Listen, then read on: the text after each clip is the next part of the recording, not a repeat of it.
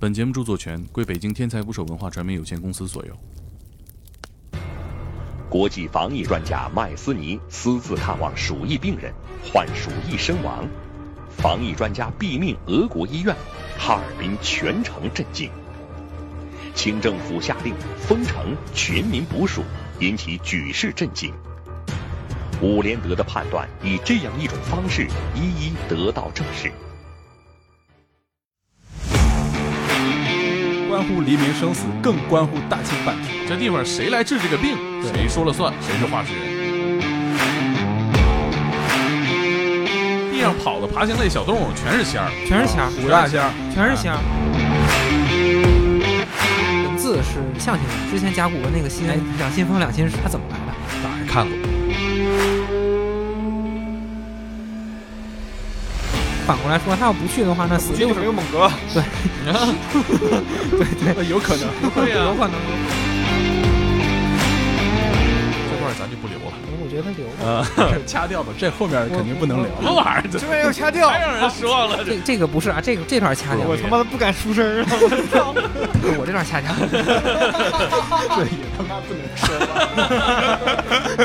猛哥接不上了。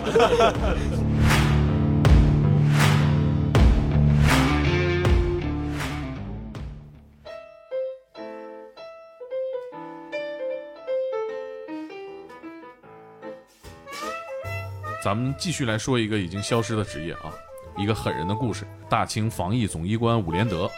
我们请到了这段历史的研究者管老师，钟南山的学弟。哎，大家好，大家好。来自《北洋夜行记》的不愿意透露姓名的神秘大哥又来了。大家好，我是神哥。啊，还有今天那个碰见大魔了啊，来自魔咒的大魔。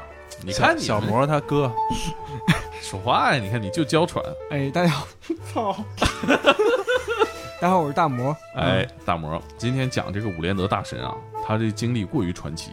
他是现代医学传入中国的这么一个领头人物，第一个提名诺贝尔奖的华人。呃，对，这个诺贝尔奖的这个记录里给他的国籍写的是 China，他他实际上是这个马来西亚的华侨，当然他祖籍是广东的。对，原本可能就是一个普通的，是吧？西方留学的这么一个南洋医生。觉得他好像不是特别普通，学霸。对，呃，而且不是一般的学霸，就像那个，呃，十七岁的时候，他是这个新加坡的一个呃女王奖学金考试，考试，然后他得了第一名，然后进入到剑桥大学，在本科，呃，对，剑桥本可以让他到整个欧洲的这个多家研究所继续攻关，继续深造。这块实习单位随便挑，实习单位随便挑，但是他挑的还特别特别准。就是他一共跟过，就是长长期跟过啊，半年以上的跟过四个导师，其中三个得了诺贝尔奖。呃，一个是那个就是本身剑桥大学的那个发现维生素的这个弗雷德里克·戈兰·霍普金斯。这几个人？这是？这是这一个人是吗？一个人，一个人，一个人。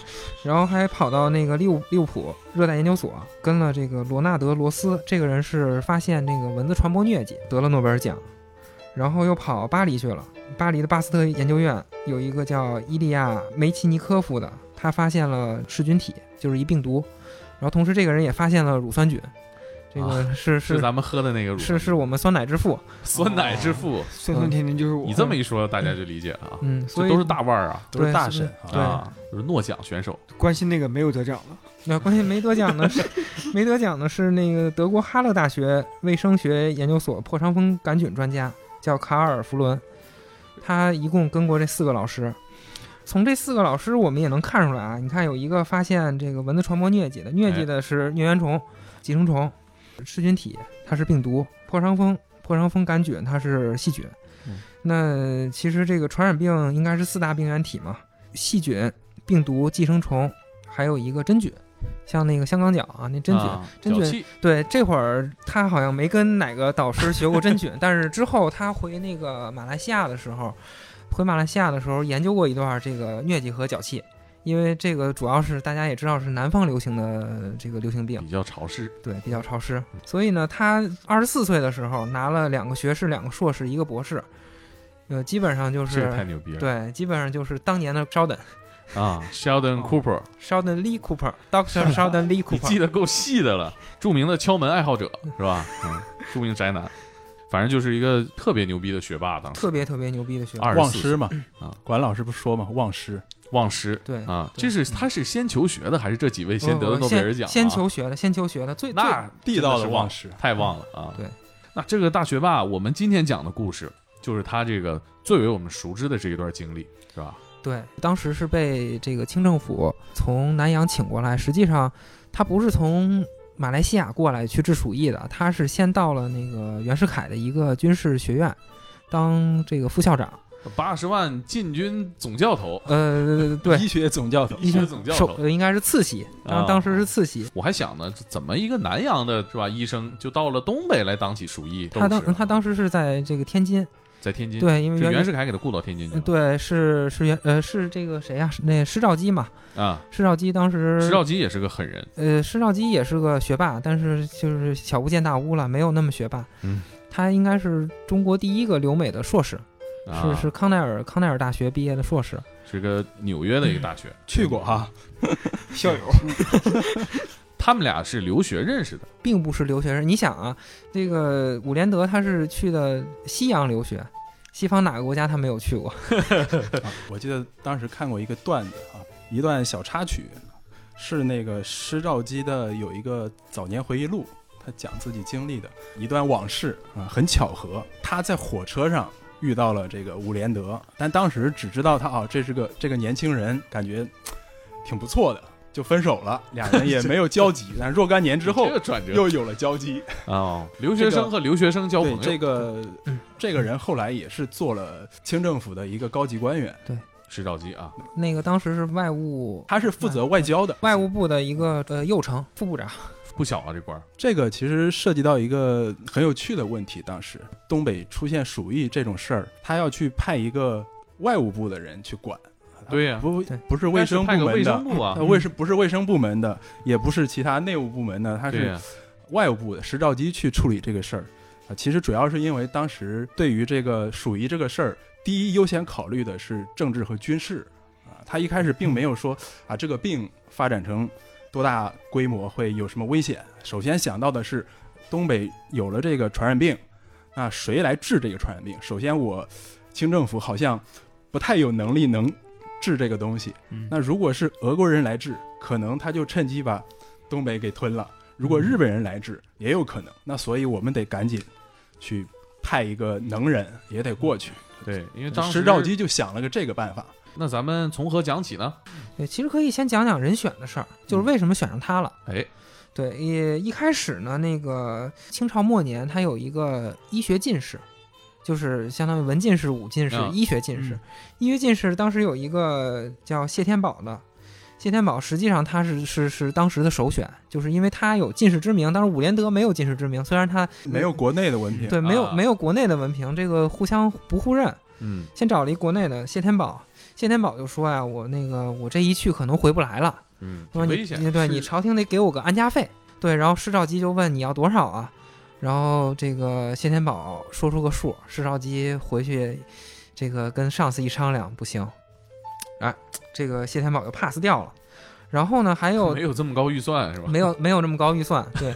然后呢，第二个呢是那个伍连德的上司，就是那个伍连德的上司，对，就是哎对天津军医学堂的这个校长叫徐华清，大家管他叫这个中国军医之父。听着更权威啊。对，更权威。嗯然后徐这个他这个这个徐校长徐校长说说我今年四十九了，我这岁数年事已高，我岁数太大了，那这中国 找三十多的吧。对对对对，中国中国人这个清朝人平均寿命才才才三十岁，我我不去了，去不了。很有远见啊。是也是那种没有结婚的人子没有子女的人去是吗？嗯，不不，其实伍连德呃当时是伍连德的风险要比他还要大。不是伍连德当时已经有三个儿子了，而且三小儿子小儿子在一九一零年刚去世。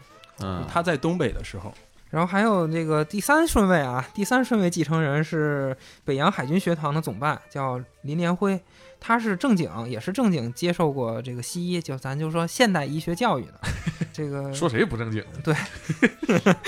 林林连辉就说啊，我我我接受过西医教育，但我没留过洋，我觉得你们还是另资历不够，另另请高明吧，推诿啊，另另请高明吧。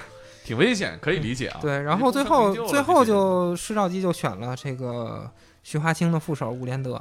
其实咱们咱们分析一下，就是刚才说这几个人，到现在其实没有人提他们的名，除非咱们去找一些历史资料啊，说当时是这么武都是都是给伍连德做铺垫，对，对对，这个施肇基说：“哥们儿，我咱俩在火车上是不是见过呀？”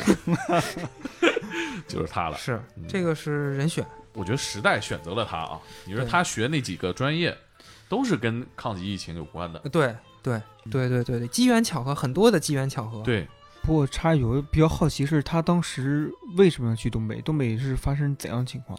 刚开始那个清廷也没把这个鼠鼠疫太当回事儿，嗯刚开始是满洲里先报，报完了以后是哈尔滨报，但是呢，真正他着急的是这个长春，还有这个奉天，就是就是是就是沈阳吧。奉天也发生了鼠疫病例，说你们真行，你们这些医官越治越离我越近。啊 其实怕入关，一路这个是路把这个病毒护送到你。这么想啊，我记得当时东北是一个这个病毒的天然的冷藏柜。十一月份开始啊，其其其实跟跟今年有点像啊。十一月份开始有迹象啊，然后呢，一直持续到来年嘛。当时就害怕说，如果一开春，这个病毒入关，这个山东人闯关闯关东，过年回家，啊过年要回家，呃，春运当时也是春运，对翻过山东来到北京对？对对对对对，他们他们当时是是北满、南满，然后到奉天进京的铁路很，铁路线很完善。他当时是坐的应该是往东北去的最后一列车。对，他出发前是封城了，当时嗯也是封城，这个交通全部封掉，坐上了最后一班车。就是当时哈尔滨比什么沈阳都严重多了。呃，它是因为是从北向南传过来的，这块儿是存在争议的，就是有说是俄呃俄国俄国人传的，俄国人传过来的，但是呢，后来也发现这个传染源是这个土拨鼠吧？对土拨鼠，呃，我看后来这个有一些复盘的资料哈，他们事后开的会议，专门去讲了这个问题。其中一个比较主流的观点，说是东北那个地区，他们在有可能是在中俄交界，也有可能是在中国境内，有很多猎人，这些猎人要打一些貂，东北人还穿貂。对？其实山东人来之前，我们这个东北人的貂够用，你知道吗？是吧？因为我们山东人，然后然后是河南人跳起来了，还没说井盖的事儿呢。然后，然后你大批量的入关，实际上你你新来的人口占到三分之二了，然后都纷纷跟风。其实你不不跟风也不行，你穿貂确实暖和。对，嗯对对。然后一跟风的话，你这个这个貂不够用了怎么办呢？那中国人山寨的功功功夫就就上来了。要打其他对对相似的，对，土拨鼠。土拨鼠其实土拨鼠当时其实满洲人对土拨鼠其实呃怎么说呢？对这种这种野野生动物啊，还是野味儿呃 野味儿，还是还是当仙儿来看的。对，满洲人本身他不不会去打我，我敢肯定，还是赖山东人，还是得 在我们东北啊，地上跑的爬行类小动物全是仙儿，全是仙儿，五大仙儿，全是仙儿。这个猎人打他打什么样的好打？打那个病的，就能能能。专挑有病的来。对啊，嗯，应该也是吃的。剥皮归剥皮，然后吃归吃，对，不耽误。对不耽误，嗯，然后 就耽误了，耽误大事儿了。耽误大事儿是个。土拨鼠。对。啊，就是那只土拨鼠。啊，土拨鼠也是很意外啊。头图都想好了，那半个这表情。啊，刚才大魔问那个哈尔滨的，为什么去哈尔滨？嗯、哈尔滨那个时候铁路嘛，它铁路两两边儿是道里道外两个区域，呃十十几万人，主要是俄国人，还有一些日本日本的侨民。道外是夫家店儿，中国人都在那儿呢。其实其实可以再往前解释解释，就是一九零四年日俄战争，啊，哎，对，对对，日俄战争打完了以后，虽然俄国战败了，但是俄国有好多人也留在那儿了，日本人也有好多也有好多人留在那儿了。对对哎，咱别往前倒啊，不往前倒，再再往前倒，往后啊伍连德没机会出场了。嗯，往后倒一倒。一九一零年十一月初，道外有人感染鼠疫，哎。就开始了。当时新闻上叫百思堵，日日文的译译名啊。对，Best do，具体怎么当时好像不太重视这个，一年发生点什么疫情，死个万八千人的，好像也是个常事儿。对对对，半个月死，当时死了十几个人吧，也就，对。那太不重视了，那这个不重足以重视，而且死的有一部分是俄国人。对。那更不重视了。呃对，所以那个那谁，俄国人重视。外交管外交的得重视。啊，对对对。对，当时他不说了嘛，这个事关主权，哎，哎，防疫虽然这个关乎黎明生死，更关乎大清版图。对对。对，这地方谁来治这个病，对。谁说了算，谁是话事人。其实他也不一定说你伍连德过去就能治得了，是因为治不治得了再说。首先你愿意去。呃，叫叫协防医官，啊，协防医官叫外外外务部的协防医官，这是当时封的官儿。后来那个大这个总医官是后来的事儿了，后来啊，对后来的事儿了。从这个他二十七号到那儿开始说吧。呃，二十七。对二十七号，我想起今年哎不是啊，不是是二十七号，一月二十三，一月二十一号出发的，啊，二十一号，平安夜到的，啊，平安夜到的，平安夜到的。正好赶上俄国人吃大餐，俄国人信这个吗？差不多。东正也吃，生日是一天，生日是是一天生日一天。啊，对对对，二十七号是有重要的科研成果出来了，那效率很高啊。对对对对对，嗯，你像在东北到我们那儿办个事儿，三天串儿都录不完。是当时是这个伍连德先从那军医学堂挑了个学霸，其实是主要是当翻译，啊，因为他中文不太好，中国话说不利落。他们他们到了以后，实际上俩人拿着啥呢？其实没没拿什么东西，就一显微镜，贝壳牌的显微镜，也是然后高科技了，当时呃，全仗这个显微镜的后面。也对，全仗显微镜了。然后呢，拿着什么这个载玻片儿啊，这个一套实验的实验的器材。第二天这个圣诞节去道台府考察，道台这个于道台就跟他介绍说，哎呀，这个现在死的人比较多了，然后呢死了以后呢，官府给他们提供棺材，快快提供不过来了，木头不够砍的了。哎，然后呢，这个有些愿意回乡的呢，就是就打发他们自己回乡了。他们过年了，对过年了，嗯那你这个返乡高峰，返乡高峰，然后这个魂归故土嘛，自自己承担 自己承担路费吧。嗯，然后伍连德说：“你有多少回乡的呀？”哎呀，那可多了，那山东人可多了。你想啊，再过一个月春节了，你想啊，咱们这是闯关东过来的，到时候就空城计了。然后伍连德一听，就就就就脸就白了，这这完犊子玩意儿，怕啥来啥，怕啥来啥。啊你说，因为他当时当时主流医学界啊，就是对这个鼠疫的判断，他不是人传人，啊，没说人传人。对对，当当是蜀传人，这历史也太相似了啊！不是主，只但是是觉得是腺鼠疫，肛门腺的腺，大呃不呃，不是肺鼠疫那时候，他其实不是不是说这些人回去一定会传，但是一旦有这种可能，就其实是一个意识的问题，对意识问题，一旦有这个可能，这些人都扶灵回乡了，那就入关了。入关就都得扶灵了。啊，扩散开了，对对对，然后他就抓紧时间先去分析这个事儿。呃，分析几个事儿呢？一个是这个病原体是什么，就这是个什么病？因为当时还就是咱刚才说半天鼠疫，当时没没有人说这就是鼠疫，啊，没有人，他就先找病原体，是吧？不明原因肺炎，对吧？嗯先找先找病原体，然后找传染源嗯，然后再观察这个传播途径是什么。道台府出来以后，当时已经有俩医生了，是从这个奉天奉天将军这个派来的医生，他们当时就发现，怎么这个一个人得了，一家都得，就有这种情况。然后伍连德仔细一分析，那就可能是人传人了。人嗯，人传人了。找病原体的话，当时他做解剖，因为他快，找了一日本女女尸。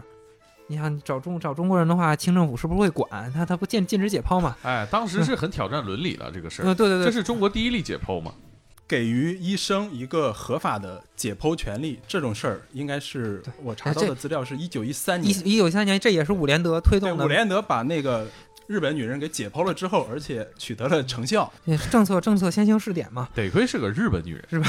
是个中国人，怕是不太好办对对，这个事儿。中中国人他也是偷偷摸摸的，对啊他俩是偷摸去的，偷摸去的，应该是于道台给他派了一些警察把那儿封锁，然后他俩就 在里边快速的，没有任何先进的条件嘛，对，扛了个显微镜，他们也是全身穿防护服的，有护目镜吗？有 口罩有有护目镜，有我看那照片，他哦。全白，是一样的，你跟现在看着其实是你你一样的。看不见，你啊看不见谁是他。对，他当时其实解剖这个女的之前，为什么他一定要果断的去？我必须要找一个人解剖，哎，找一个病例解剖，是因为之前呢，他刚到这儿有俩竞争对手，啊，当时只有一个传染病院，就是俄国人在那儿，一个基辅大学毕业的，基辅大学啊，对对对，到那儿他就有有意识，他觉得这个鼠疫可能跟以前不一样啊，因为那个俄国医生说应该就是腺鼠疫，老鼠之间传染，但是伍连德觉得不对劲，他一进去就看见说这屋里所有人都没戴口罩，包括所有的医生护士，这一下就慌了。嗯。那他自己过去，当时他写自传，他说他去检查，检查这个病人，拿那个听诊器，他不敢接近病人，就在那个病人背后，从背部去听这个肺部有没有问题，内脏有没有问题。这是个小技巧。待了十分钟，吓坏了，赶紧走。结果后面就继续死人啊。好在走得快，对嗯，这个让他警醒了。他说得一定查查一下这个到底是哪儿的问题。法国人也是来了之后，他去了这个俄国传染病院，他认为伍连德的判断是错的，所以他不愿意戴口罩。嗯六天太刚了对，六天之后死了，是 真的，这是呃，他做的第二件事就是找传染源，这刚才咱聊过了，嗯就是这个土拨鼠汉塔、汉塔，他怎么找到的呢？他去问这个零号感染者，就是满洲里过来的，怎么感染的？他说是一个这个貂皮的一个进口商。啊，他这么一分析，觉得可能是这个土拨鼠，然后呢，就就就挖沟找，挖沟找病的。那想必最开始查的是貂，反正这这个甭管他查的是什么，他的速度特别快。你想啊，他二十五号跟这个道台见面，二十七号二十七号尸体解剖以后，这个这个切片啊染色啊，显微镜一观察，就发现了鼠疫杆菌。嗯，嗯，很快他就抛开了这个这个土拨鼠，同样发现了鼠疫杆菌，哦，很快，非常快。然后发现这个鼠疫杆菌，发现是肺部感染，发现这个传染源是这个土拨鼠以后，他就给蜻蜓发文儿，清廷发文儿就上报，上报嗯，六个没有气象建议 啊，六个没有就是文风很熟悉啊，对吧？这这是我总结的啊，没医生，没药，没有钱，没有隔离空间，没法断绝交通，没法处理尸体。就要啥没有啥，对，要啥没啥，其实这个条件是挺艰苦的。嗯七条建议，第一是明确属于人传人，必须减少人员流动。这七条其实有好几条是说铁路的事儿，说是这个满洲里到哈尔滨的铁路你得关了，北京到这个沈阳的铁路你得关了，然后还有这个大连到沈阳的铁路你也得关了啊。这是这是三条铁路是三件事儿啊。然后还有呢，就是附加店儿应该有隔离设施，你光就这这民兵给他包围了不行，嗯，你得有隔离设施，就是你得你不能说是不见见。光居家隔离。得有保安，还有一条就是路口冰口，就你别让人划船过去，对吧？你办得有通行证。呃，得有通行证。对，然后最后一条就是给我人给我钱。这么歌功颂德说伍连德做了多少多少事儿，其实他当时是不治的，得了就死，对其实是得了一定死。那他做的事儿就是得了以后别让两个人死，就让他一个人死就完事儿了。隔离，就是死就是因为死了以后也隔离传染源了，救活也是隔离传染源，但是他救不活。反过来说，他要不去的话，那死就没有猛哥。对 有可能，对呀，有可能有可能这个铁道要通到奉天是吧？对，有现在可能是谁来聊啊？也也可能山东人也没了，对呀，都回回去了。嗯，路过北京，这管老师也好不了啊，肯定。是啊，蜻蜓回奏折，造谣传谣，抓了。主持人不能这样啊。呃，全剧终。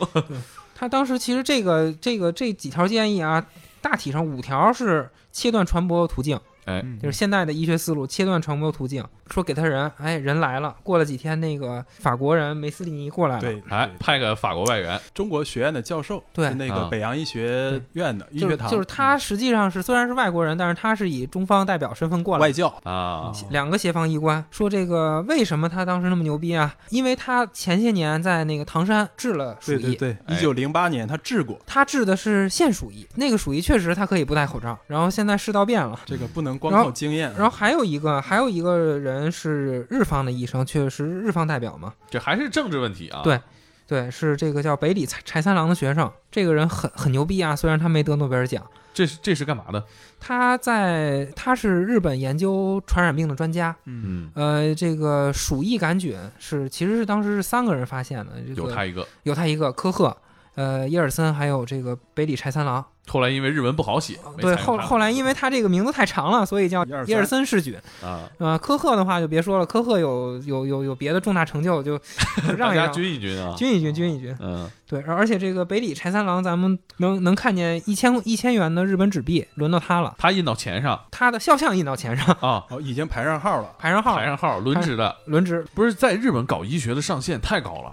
你像你在中国，你怎么才能印到钱上啊？是吧？可以印冥币上，啊，十亿元啊，这这两个人跟伍连哲展开了几天的路线斗争。这两个人就说，就是尤其是梅斯尼，他当时他比伍连德其实权威，对呀，因为伍连因为伍连德那几个老师还没得诺贝尔奖，那时候还没有，而且这个这个伍连德年轻嘛，对对当时三十十一岁，三三十一岁岁，，这这个梅教授，而且是之前是有有有唐山蜀治蜀夷之功嘛，嗯，治蜀夷之功就是觉得。其实大家更看好他，包括当当地的这个官员也是觉得这个这是个真洋人啊真洋人，然后特别是懂中国规矩。嗯啊！你像那个伍连德动动不动就直接给中央发报，哪有你这样的？你这现跟跟现搁现在了，早给你办了，是不是？其实伍连德当时开始的一段时间遇到的最大阻力，呃或者是说第二大阻力哈、除了刚才这个管老师说的那些朝廷不给他支持，第二大阻力就是当地的百姓其实是不支持的。为什么不支持？是因为整个的呃风土人情和做事的习惯，就是你刚才说的，伍连德不太懂这个，他只懂一点，我怎么能让人死得更少。对，干就完了。所以他解剖，虽然解剖的是日本女人，也受到了很多老百姓的这个谴责。嗯，当时有一种说法，说是天谴，嗯是因为他解剖了人，然后呢，这伍连德一来了，就是你家病了是吧？病人挪到医院，你家人隔离锁上，每天给你喷消毒消毒水儿。然后这老老百姓一看，就是有些人就病了，病了以后直接就扔了，嗯，嗯，就就他他因为害怕他。不给开药这一点，其实老百姓特别介意，对，嗯说你你不是来治病的，是吧？你是管人双黄连板蓝根，你得让人喝点儿，这把我心里们当囚犯了是吧对啊对，就把就是把人当囚犯了。对。然后咱们刚才说到哪儿了？说到跟这个日本人啊和这个法国人三个人的这个医疗观点不太一样，对对对对对，开始这 PK，开始 PK 这个这个法国人梅斯尼和这个日本人就是说，呃两点啊，第一，你发现鼠疫杆菌了是吧？那就是证明它属于老鼠啊，咱们这么多年的经验啊灭鼠吧就灭鼠完了。嗯第二个呢，就是之前不都是老鼠传人吗？未发现明显人传人证据，所以你这隔离措施你这就是扯淡。然后伍连德就是，哎，当时是大家在一块儿的时候也不好说，就啊你行你上，私不是不不没没没有没有没有私下拜访一下，就是说、啊就是说我这儿实验成果，包括这个我的流行病学调查，证明了他确实是人传人。然后梅斯尼说我在唐山这个治鼠疫的时候，你小子干嘛呢？这个唐山的时候，你看啊，唐山的时候它是起脓包，对不对？脓包破了它传染，脓包不破不传染，嗯是吧？那现鼠疫，俩人反正一说一呛呛，呛呛完了以后，呃差点动手。梅斯尼是站起来说：“你小子啊，就两只手举起来要掐他。”嗯当然他也素质也比较高嘛，最后也没掐，然后俩人就不欢而散嗯。然后俩人回头分别就是给中央发电报，爱咋咋地，我不干了。嗯，啊其实这一点里面挺值得这个庆幸，是当时的中国官员 站在了伍连德这一边，因为 对了，因为这个法国教授呢，他也一直给这个当时应该是东三省总督啊，叫西凉的一个官员，西凉他说：“我的资历是吧？我的观点，我的经验，我来当这个总医官。嗯，”而西凉拒绝了。一个有施肇基有袁世凯，哎，对对对对对，那副部长比这个军区司令要大嘛，毕竟施肇基在中央还能说得上话，说得上话。哎，直接跟载沣对话。对，啊不是他摄政王，他当时是已经是防疫大臣了，就相当于是这个全权负责这件事。他有任免权，他有任免权。嗯，这个大清就说：“行吧，那个梅斯尼教授你回来吧。”然后梅斯尼气死了，说嗯：“啊，还有这样的事儿呢？不服不行，那你让我回来，我不回来，我不以官方身份，我以一个医生的身份我来治，以学者的身份，我以学者的身份来治，可以吧？我不要钱啊，对，不要钱。太刚了，然后呢必须，来，他就亲自啊，不戴口罩，不穿隔离服，就给病人去问诊了。然后问完了以后呢，第三天发烧，第四天咳痰，第五天咳血，半夜昏迷，转过天儿来去世。这是用生命 生命打爆了自己的脸啊！这个这个理论错了啊！这个日本医生那边呢，他吓坏了吧？没有没有没有，日本他是呃另外一种方式去证明，他是带着一帮人去打老鼠，他他他灭鼠去了，灭鼠去了打了几百只大丰收，哎，然后哎，然后拿回来以后一只一只抛，一只一只抛，然后培养基里使劲看，哎呀，没有鼠疫杆菌。啊，其实他俩都是从侧面去佐证对对对连德的观点。其实是有作用的，其实他们当时在前线就是也是有这种舍生的精神，当然甭管对了错了，对，都是有本质上还是本质上学术观点本质上还是学术观点的不一致。但这个日本医生感觉并没有做错，他们找这些老鼠只是没有发现。所以其实对不是正其实确答案是这个这科学上其实很重要的一点就是证伪，就是说你嗯这理论能不能被证伪，嗯他的理论就被证伪。他先提出假设嘛，对，假说嘛，而且其实法国医生也算是很勇敢，很勇敢，这个让俄国人也很信服他。就是俄国人也是吓了一身冷汗。对，然后呢，那个中央也很信服他，他就从这个协防医官，这个升格成这个叫防疫全权总医官。哎，所谓全权是什么呢？就是就是之前的这一套治理体系作废，你作为全权总医官，你比这个官员大。你虽然是医生，你比官员要大。专业人士说了算，这个其实很重要。对，对现在就是真的那会儿挺挺不容易的，是是内行 那个大清都可以，对，就大清很不容易，在在大清末年，内行领导外行，这个而非常不容易。想想是那个时间，一九一一年，对，一九正乱着呢，一九一一年宣，统三年了，不容易。我他妈的不敢出声了，我操，太危险了！就是再说一些这个前朝的科普历史对科普历史嘛，科普历史嘛。然后这个全权总医官意味着官员只有参议权，这是一个非常现代的行政方式，非常现代。嗯对对对，然后乡绅乡绅放映会被彻底取缔了，就是你们都甭 甭管怎么着，你们基层得听他的。嗯，这个他就自己专心干活了。首先他做的第一件事是啥呀？就是制口罩。然后呢，伍连德就是制这口罩是双层纱布，中间加点吸水的。你吸水的话，相当于飞沫过来以后嗯就被这棉棉棉花吸走了嘛。听起来有点像那个劳保口罩啊，白色的劳保口罩布的其实这个这口罩不如那个劳保口罩，就是那个啥叫劳保口罩啊？就是就是那个六毛钱进货一一块钱卖被罚款那个，其实就是这个劳动的劳，保护的保，对是吗对劳动的劳手套嘛哦有那种错了，想错了，此劳保非彼劳。，对但是这个劳保子口罩，你是这意思是吧？就我就这么想，怎么是老鸨？你这脑袋想啥我这段给你留着，让大家看看大毛的人品啊。我觉得可以，可以，嗯，心里一点没有劳动力。这个口罩这个口罩实际上不如这个六卖六毛就是卖一块钱被罚款那口罩。啊，不如老鸨口罩。不如那个，但是它很大程度上啊，切断传播途径，保护易感人群。对呃，易感鼠疫的易感人群是谁呢？是所有人。嗯，对。然后，但是啊，当时这个很多人他不不明白这口罩是什么，反着戴，倒着戴，挂在那儿啊，这个还有不戴的不戴戴脖子里哈。不戴就是不遮鼻子的，啊。这，不是意大利人不也这样吗？嗯，这个，然后还有挂在耳边的，就是哎。把这把这口罩的两两边儿哎放一块儿挂在耳边，挂在耳边，然后还有系脖子上的，嗯。就是口罩的这个前部围脖了，这个捂着前脖子，然后后面那两个咵一系，哎，当个饰品戴啊，这是这是柯南的变声器。嗯，基本是当吉祥物戴。对，然后伍连德之后干什么呢？就是设立哨卡，这个借借来兵以后，然后从这个老毛子那儿也借来兵，设立哨卡，隔离附加店，全面隔离。他这个隔离不是说这个把它隔离开就完事儿了，副驾店整个区域是一个大的封城，在内部呢，用了一个很土，但是后来也是最有效的一种隔离方式，就是按这个病人病患的轻重症去给他划分，胳膊上系彩带儿啊，红红色的、蓝色的、绿色的啊，分成应该是四类吧，当时啊。另外呢，就是隔离的这个场所，他专门从中东铁路公司啊，应该是伍连德亲自去跟他磨了好久，刷了个脸，借了一百二十节列车的车厢啊，把这个车厢每一节车厢作为一个隔离房间，然后每个房间呢可能呃再去标记这是轻症啊，这是嗯。重症，红的、绿的、蓝的。这些列车分开之后，每段列车可能是一个区域，在列车与列车之间要用通行证啊、比如你系红色的，你肯定不能去白色的啊，嗯。相相反也是，包括看守的这些士兵啊呃护士、医生，他们都要记相应的这个布袋子在分区手臂上，对哦他们也不能互相来往，防止交叉感染嘛。因为医务人员也有可能会感染。对，对，大概的隔离方式是这样。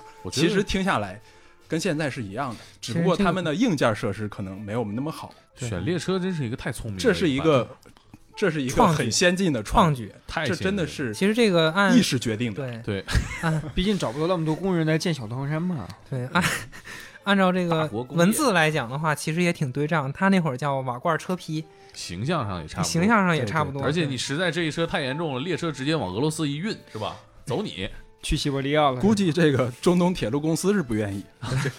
这铁路走起来就是雪国列车啊！这个移动传播当时我看过几张那个图片哈，当时是这个事儿完了之后，呃，上海商务印书馆出过一个相册，叫呃哈尔滨傅家店防疫摄影集，那个里边特别震撼。啊，他拍那个防疫的列车，拍了一个远景，在雪地里，冰天雪地里一一条一条长长蛇那样，大概有一点五公里，我操，那不就雪国列车吗？雪国列车差不多，走起来就是那种感觉，只，是没走而已。宋明浩是不是看过这段历史？没准儿 没准儿，没准其实，在那儿隔离，每个人的滋味都不一样的。对你，其实你对于底层劳动者或者是穷人来说，还挺舒服的啊，有吃有喝。有吃有喝，而且每一个车厢里面有小炉子。嗯，这么说呢，呃反正是个调侃的说法，但是呢，当时确实有这种情况。呃，我是二零一一年看过一篇三联三联周刊的一个文章，也是纪念伍连德的。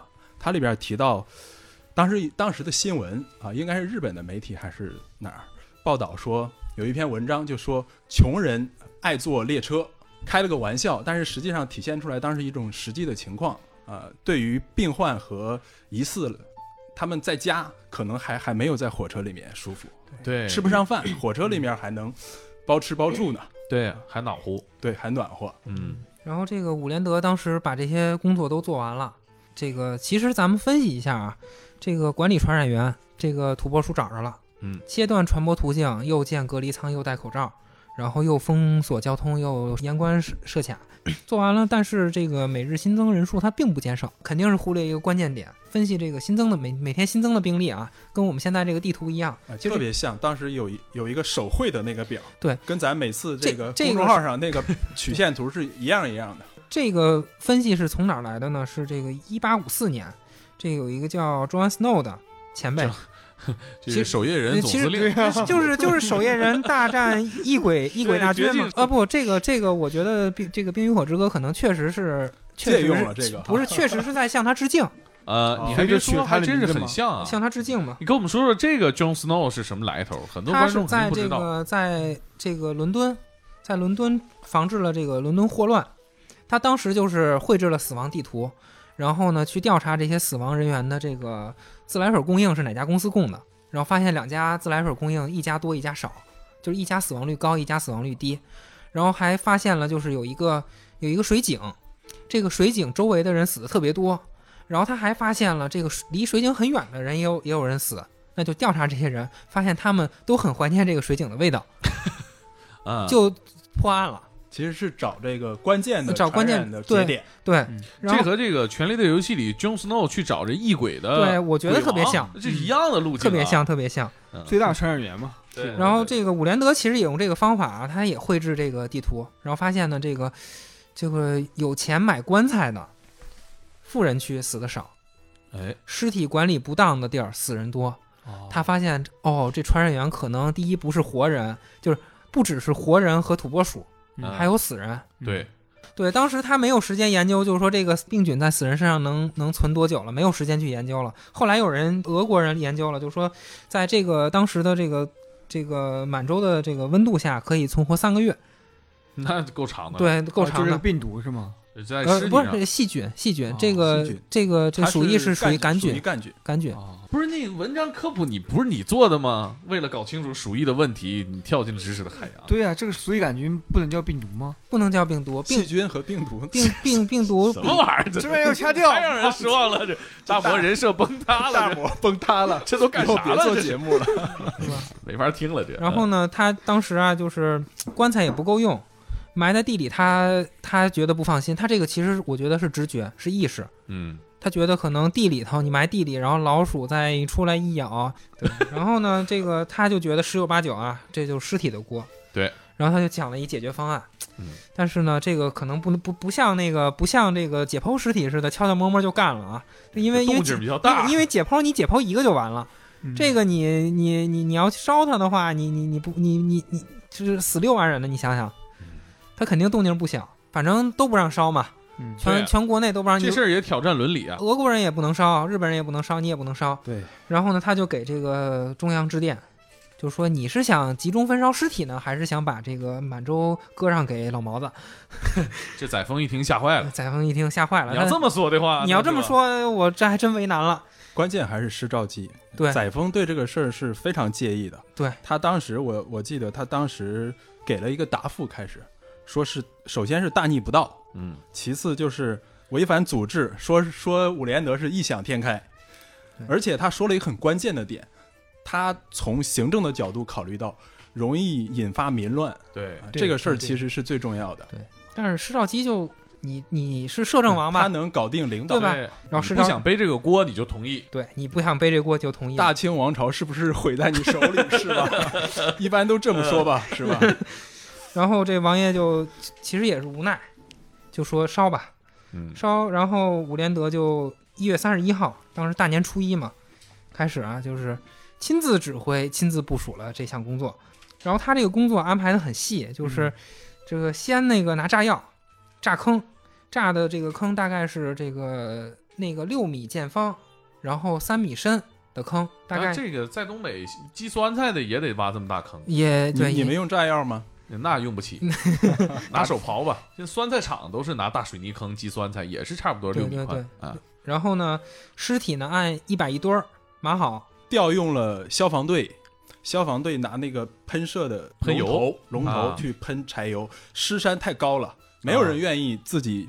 爬上去去倒，对对对对。对，这就就就跟行星发动机差不呃多。你你这个是 然后呢，烧完以后就亲自哎，我我有个问题，就是谁来拖驮着这个尸体过去呢？哦，这个工人吗？这个其实有一个临时岗位。当时伍连德去了之后，他安排了一个组织，这个组织叫运尸队。哦那是那个他从湘西整个区域内的交通工具只有马车，所以他找来了愿意相信他的人，每天早上到晚上沿着傅家店的各个街道走，谁家有死人就抬走。有时候可能在街上看到那种暴死街头的人嗯，就冻那儿了嘛，也会收收起来。那冻的基本也不叫 BOSS 街头，是被抛弃的。那这运尸对他就是是啊，就走着走着就死那儿了嘛。在东北也有喝多的，对那这运尸队有人留下名号了吗？还是就就是无名英雄呢？也拥有姓名啊。应该没有在北洋夜行记里有姓名在北洋夜行记里是有 啊。北洋夜行记这个其实是有来源的，就是我刚才说那个呃傅家店防疫摄影，嗯那里边有有好多张都是专门去给这些运尸队的人做的特写，哦呃，有亲自焚烧尸体的，有运送尸体的这些无名的人，这波人也了不起啊！他们嗯也是很了不起，他们他们也也是值得尊敬的。因为是真正的一线，对，感谢北洋夜行记啊，让他们拥有了姓名。他当时第一天烧了两千多具，烧完以后就亲自清点数量，这个是他这还得捡骨，看检查烧的透对不透。检查烧检查对检主要是检查别有那个那个不焚者龙女，那那些被烧尸体的那些家人都，在远处非常惊愕，这个这个历史是有记载的。对，当天烧了两千多具，这是增量尸体，刚刚刚死的嘛，增量尸体，然后还有存量，因为存量有的是就是已经埋下去的，嗯，哦，刨出来再烧。刨出来，他当时有三类，大概有三类，有一种是埋在地下的，有棺材下葬的，还有一类是有棺材但是没地儿埋了，或者是实在挖不动了，后来就变成棺材落棺材。那最后一部分就是没有棺材，穷人没有棺材，或者是草席子一包，棺材已经供不应求了嘛，草席一包，特别残忍。还有乌鸦、野狗，基本上都在那儿就 刨尸体。就郭德纲相声里说的嘛，啊，野狗给叼走了。但真的是这样，就是嗯他们在现场看到的景象就是就是这样的。嗯，处理尸体这个特别可怕，一摞一摞的尸山。全部烧完之后呢？全部烧完之后，这个新增人数就越来越下降了，拐拐点，拐点点就逐渐出拐现了。其实这个火火着起来就是拐点了，就是民国三十八年之间啊，这个所有的自然灾害，包括疫病，表内死亡人数过万的七十五次，其中这个疫灾是十九次，相当于是每两年有一次这个这个 SARS 三十位起跳的这么一个疫情。其实你分析一下，它这个这个是什么？这个是公共卫生体系的建设不完全。就是第一，这个得了病你不知道怎么治；对。第二，得了病你不知道怎么去防控。对，控制。嗯直到民国末末末年，其实这个公共卫生体系还不是很健全，但是至少我们可以说，这个伍连德就是他通过这次抗疫，逐渐帮助中国建立起来了这个架构很完善的公共卫生体系。这个协和就是他这个作为一个主要人员建立的。协和医院对，今天今天我今天我查了一下伍连德的故居在哪儿，伍连德的故居就在协和对面，在灯市口那儿，啊，其实离离离离咱这儿也很近。嗯，对，暴露目标了。哈尔滨有一个他的纪念馆，好像是嗯，呃，对，也有故居嘛。就哈尔滨医学专门院校，啊，嗯现在是这个哈尔滨医科大学，嗯，哦这里面有专门它的博物馆，而且我觉得这个这个学校对于他来说是有多尊敬呢？呃，二零零七年的时候，这个学校专门派了两个这个公共卫生学院的人去去拜访他女女儿儿武长陵，嗯啊，去拜访他女儿武长玲。然后还有中央医院，就是现在这个我们我们学校的这个北大人民医院。然后呢，还有这个在这满洲啊，就当时也是受张作霖的委托，嗯，建了很多很多防疫医院。对，沈阳也有，对对对对对，一九一零年的鼠疫防控工作做完以后，北洋政府给了他一个内务府卫生署署长的任命，实际上大概相当于现在的一副部长吧。哎，我好像你一说北洋政府，我好像想起来是这个事儿完了之后，袁世凯还邀请他做自己的这个什么贴身医生之类的。我看到有这个，对对对对，因为袁世凯就到北洋做总统嘛。嗯，对扎眼根儿了，在中国，呃是扎眼根儿了。他受施肇基邀请来到这个天津的时候啊，就是跟袁世凯的时候，他家在天津。后来呢，那个就是协和对面买了一房子，然后呢，在满洲有一个家，然后他在那儿娶的他第二任妻子。嘿，然后后来呢，他在上海也有一个家。上海这个是房子啊，不，咱不说家了啊，咱不说家了。这个我觉得今天咱们这个时间点啊特别好，就是今今年是伍连德逝世的六十周年，哦，今天同时是公共卫生这个概念被提出一百周年。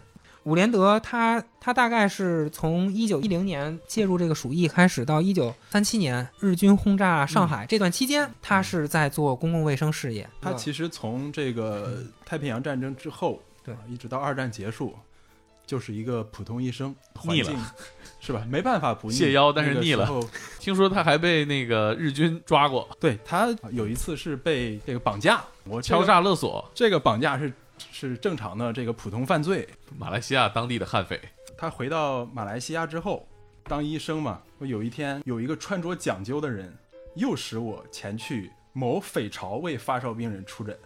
他明明知道那个地方可能是不安全的，他还去了。作为一个医生嘛，职业的选择，然后他就按这个指示，开着车到了那个地方。呃，有人接他，就说你步行来，然后到一个橡胶树林里边，他当时就提着那个他的医药箱，还拿着注射器啊、听诊器什么的，他也不知道什么地方啊。走着走着，就出来四个人拿着枪，就围住了。这个时候可能发现不对劲儿了，但是晚了，就命令他进到林子里去，然后一直走了一个小时，走到了一个小茅屋里边，就软禁起来了。大概是这么一个过程，就是去行医，被骗去行医，直接就给绑架了。他这绑架太窝囊了，自己走进去的，但是四把枪这个是吧？换你估计 也得走。雨林图吃鸡，一个人碰上对面一个队，其实他后来估计写日记或者是回忆的时候也说了，对当时自己的表现非常懊恼，因为 因为觉得自己太糊涂了，就没有考虑这个去匪巢去给人治病会什么后果。那后来怎么着了？后来是过了一天，然后晚上十点来了一群人，这个时候就出现奇迹了。这段儿其实是在很多电视剧里面会有类似的解救武先生 他一到那儿一看啊，这群人里边儿有个他以前治过的病人啊，而且得的是很严重的病，直接等于是救过他命嘛。那嗯。能说上话，对，他说呢，这个虽然你救过我的命，但是钱还是要给。的，我还以为就放了呢。因为你救过我的命，我不杀你，嗨，所以他只承诺不撕票，要一万五，折合成人民币的话，那没多少钱呢。那武大夫说你早说呀，我走一个多小时，当时不你少啊，一千八百英镑，书里边转换的。一千八百英镑，现在相当于按当时的汇率现在得十八万英镑都不止了。武大夫说我家没这么多钱，都得这么说。对，嗯那绑匪就说你给你老婆写信，卖点首饰什么的，他就说我我我我也没有那么多老婆，没有那么多贵重首饰什么的，也换不过来。那绑匪也挺客气，就说那你想想办法，亲戚朋友凑点儿。绑匪说我知道你北京有房，他后来算了算，说我可能能凑五千块钱。绑匪头子说那不行，肯定不行。你要是拒绝我的要求，咱要往林子更深处去。就别走了，别走了，太累了。他没说要干啥，啊但是这个武大夫肯定就慌了，在讨价还价，啊，最后七千块钱啊，说定了，等于半价嘛。没白救他一命啊，写了个。便条啊，给他老婆送过去，让他老婆第二天想办法弄到七千块钱。嗯，他老婆兜里哎正好有零钱 那倒没有啊，啊，他写的是当晚就是回回床上睡觉，无法入眠呐、但是他不是因为这个有心事，橡胶林热，这个橡胶林这蚊子太多了。蚊子这容易传染登革热呀。蚊子还传染疟疾呢。对呀，其实我觉得别人没那么害怕，伍连德特别害怕。他还是挺豁达的，因为他记载这件事的过程基本上没有说，呃，我多惨呢怎么怎么样。他他说这个这是我第一次被丛林土匪绑架的经验，这合着还想有第二次？对。然后是当时六十五岁，还挺可爱的老头。对，早上的时候这个看守还带他洗漱，都挺好的，挺文明的。行，早上九点，嗯，他老婆就过来了，来亲自开车过来送了钞票，然后就被扣来吃饭了。而且回去的时候还安排了一个特别，说是特别忠实的小弟陪着他一起去，就啊就是那个救过他命的那个人。说所以行医是吧？行医还是还是有福报啊，的。有福报，对吧？福报你是少说你省了八千块钱啊。这个桥段在电影里面见过好多哈，医生其实护送他还是挺有必要的。你想盗匪这么多，啊被别家给抢走。对呀、你橡胶林还没出来呢，又被别家再抢走，又是七千块，他之后那个还报案了呢。还报案了。对，日本宪兵当时归日本管嘛，啊日本也管这种治安问题。敌占区，对马来西亚人说是 对吧？？敌占区啊但他们好像是全全部沦陷吧？啊，全是敌占区。想不到啊，这个因为战争离开中国之后啊，在马来西亚还是没逃脱这个日本兵啊。但是那会儿日本应该已已经快快战败了，对，那是啊那会儿六打到马来西亚去，那不是四二年，不是42年他他六十五了吗？他这个后来还挺有意思，就是日本人真的把这帮人给逮到了，就要求，可能日本人也特别想抓住这些人，因为这帮人是当地的马来西亚本地人，而且是有武装力量的，所以他就要求伍连德，你必须协助破案，带我们再去去林子里，又走了四公里，伍连德说这是我第二次进橡胶林，因为他也知道这个伍那个绑匪之一是伍连德救过的病人嘛，甚至怀疑你是不是也有问题。一起骗他老婆的钱。这一身包啊！后来呢，这帮人被日本宪兵抓了之后，一说还真是，挺有意思哈，嗯，受了酷刑，啊但是死活不承认。他给了这个宪兵队一个说法，说这七千块钱是武大夫捐赠给我。来了一看，居住环境确实比较艰苦。这就是现在微博上就是逼捐了嘛。对，差不多。他们大夫说，因为很有可能，我猜测这些所谓的绑匪。可能就是地下地下这个抗日组织，对对对对吧对对？对啊，你你捐赠我，我来抗日嘛。对对对对，反正这个武大夫当时是也是没闲着啊，六十五岁高龄还协助破案。是我记得好像活到了八十二岁，八十一岁不到，反正他比爱因斯坦大四天，八十一岁是八十一岁，八十一是反正高寿，这哥俩脚前脚后脚前脚后。啊，那也算六零年去世的嘛。哎呀，那他这个北京的老婆怎么着了？后来 呃，他就这就说说他 不是这老在他婆是吧？是个问题，家家太多全家不是他就两个家，大老婆二老婆嘛。啊，他大老婆应该是这段咱就不留了。不是，我觉得留吧，他北京是住在那个东堂子胡同，就是在灯市口。当时是中华医学会，现在是吗？还现在不是，他那哦房子都已经破旧的不行了，哎没有翻修什么的。呃，马上就要翻修了，说这是个住你咋知道这么详细？说是说是说是说是这个疫情一过去吧，这个住宅在单位的人一般都是狠人，他大老婆他爸跟孙中山，反正这帮同盟会都一伙儿哥们儿，都一都都一伙儿的。他大老婆叫黄淑琼，黄淑琼哎是吧？？给他生了三个孩子。刚才咱们说那个一九一零年去这个满洲抗抗鼠疫之前，三三儿子就去世了，就正好是一九一零年小儿子呃细菌性痢疾对，一个小孩感染细夭折了。夭折了。然后一九二五年，他们家老二武长福，他好像是南开中学的还是哪儿的，踢了场这个足足球赛，然后患急性肺炎去世了。啊，哦，对这这应该是应该是肺炎，这个看症状啊，像肺炎链链球菌感染。一九三八年，他的这个大老婆肺结核，他从小就肺结核嗯去世了。他们家人肺都不太行。还有他大儿子，大儿子叫武长庚，武长庚是这个这个清华毕业的，然后他刚才我不是讲那个，就美国公共卫生之父温斯洛嘛，啊在在美国，然后伍连德就托付给他了，就说你帮我带带孩子，啊，哥们儿，哥们儿。然后这孩子就在美国，他刚开始挺玩世不恭的，就是一天到晚的富二代买个车，啊，然后结交一些狐朋狗友。法拉利对，最后这个一九三五年，三十岁出头吧，拿了两个博士。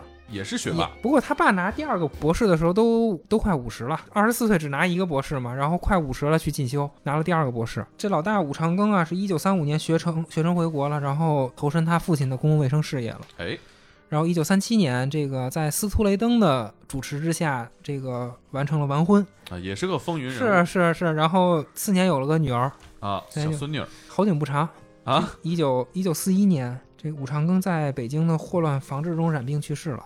哦，就是也是在工作当中去世，工工作当中就是也是殉职，就是也就是除了伍连德本人之外，他这个全家全家就是都是传染病去世的，也就是当时这个落后的公共卫生体系的，说明你说就是整个大大的环境问题，一个医学之家的人，他可能也是防不胜防。对对对，而且在工作当中既有这个成熟的经验了，也是会，也是会对吧也也是有这个那他可以说很传奇呀、这这真的是一个传染病的宿敌啊，互为宿敌。互为宿敌，互为宿敌真的是就是你你想想，就是在这种情况下，你中年丧偶、晚年丧子，全赶上了。他那个这个虎哥这本书，这个伍连德对这些事儿有没有什么说法？他其实对自己亲人去世之类的没有特别我觉得我流露出特别多的感对情。我也啊是嗯没没没没看见太多记载，至少写这本自传的时候，应该很多事情是看开了。释然了。他是在去世前一年完成的这本书，快八十了其实他里边写过一个他认识的一个人，是是一个美国内战时期的退伍军人。他看到那个那个人长寿，一百一十三岁活了，嗯他就去看他，哎，怎么活得那么长？谢然后他说，这个人呢有一个八十四岁的妻子，十二个孩子。长寿的秘诀就是过道德高尚的生活，起床要吃早餐，在家里吃午饭和晚饭。我觉得他会把一则这个看到的消息，或者他熟人分享给他的消息，记录到自己自传的最后一部分，肯定是表达出自己的一些想法，吃外卖很朴实吃外卖还是不行啊。对，肯定比你强，猛哥。这三年我估计你都做不到。他专门有一章，有呃有一节在这个自传最后专门讲饮食，能看到啊，他他作为一个医生，作为一个科研工作者，作为一个公共卫生的领域的这么一个专家，他是对这个对科学是持有坚定信念的，这个让我很感动。他三子次子都去世了，然后他给那个他美国那个温斯洛，美国这个这个公共卫生之父写信就说，我们日复一日地接受着选择医学专业的新学生，而随着更多训练有素的年轻男女投身于科学之事业，我仿佛已能看到世界更加和平与理性的那一天。这段话，当时我看到这个材料里写的这段话，我非常感动。就这个是，是一个科研工作者的信念。还有一段话，我这个这个约翰斯诺，就是一八五四年那个抗击这个霍乱疫情的英国医生公众号的文章总结了一句话，那是作者写的：每当灾难肆虐的时候，人们总会想起那些曾经为人类生命奋斗过的人所给予我们的勇气和智慧。可能这个就是我们今天坐在这儿的一个目的。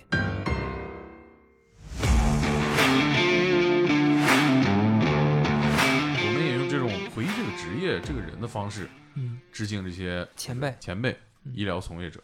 希望能够是吧？